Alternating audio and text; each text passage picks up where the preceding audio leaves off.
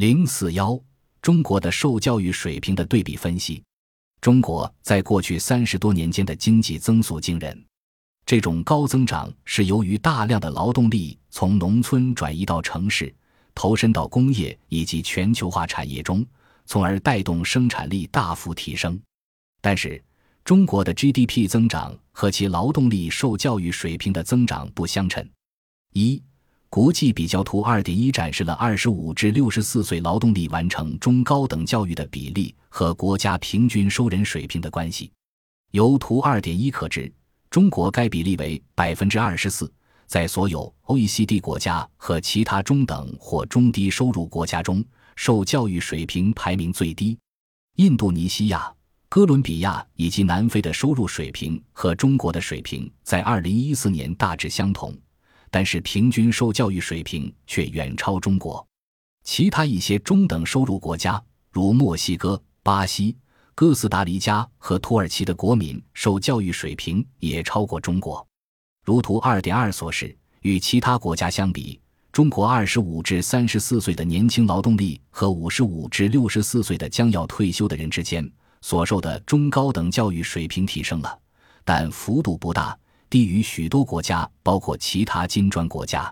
此外，这还是在1980至2010年的三十年间，中国高中毕业比例提升了二十三个百分点的基础上，从百分之十三到百分之三十六。其他国家做得更好。在相同时期内，印度尼西亚和墨西哥起步较高，在这三十年间仍上升了二十五个百分点。土耳其上升二十九个百分点，巴西三十二。哥伦比亚三十四，智利三十八，南非三十九。另外，一些 OECD 国家，比如法国、西班牙、意大利、爱尔兰和葡萄牙，都在中高等教育获得水平方面比中国取得了更大的进步。韩国教育的提高幅度更是中国的两倍，从不足一半的劳动力获得中高等教育，到现在的中高等教育全覆盖。总体来说，根据国际比较。中国自一九七八年改革开放以来所取得的经济增长和福利改善，并没有反映在劳动力教育水平方面。二、中国城乡比较。接下来，中国城乡受教育水平比较则揭示出中国近几十年来受教育水平保持低位的原因，主要是中国农村地区教育水平极低，且基本没有得到改善。这反映在了图二点三中。图二点三中的数据来自二零一零年。中国第六次人口普查数据中，城乡的划分主要是根据居民在最近六个月中的居住地来划分的，而不是根据户口。二零一零年，中国的总人口中有百分之五十点三在城市，百分之四十九点七在农村。年轻人中，则有更多的人住在城市里。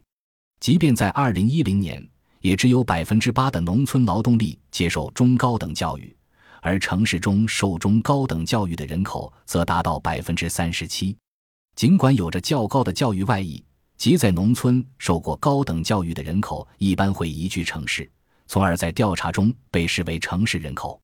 但是，农村的百分之八受教育水平以及城乡间近三十个百分点的差距，还是显示了教育政策是失败的。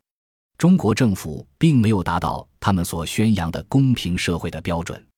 如果再把城乡中的人口细分，以十岁为一个年龄组，那么五十五至六十四岁年龄组的城乡差距则高达十七个百分点，城乡分别为百分之四和百分之二十一；二十五至三十四岁年龄组的差距高达三十八个百分点，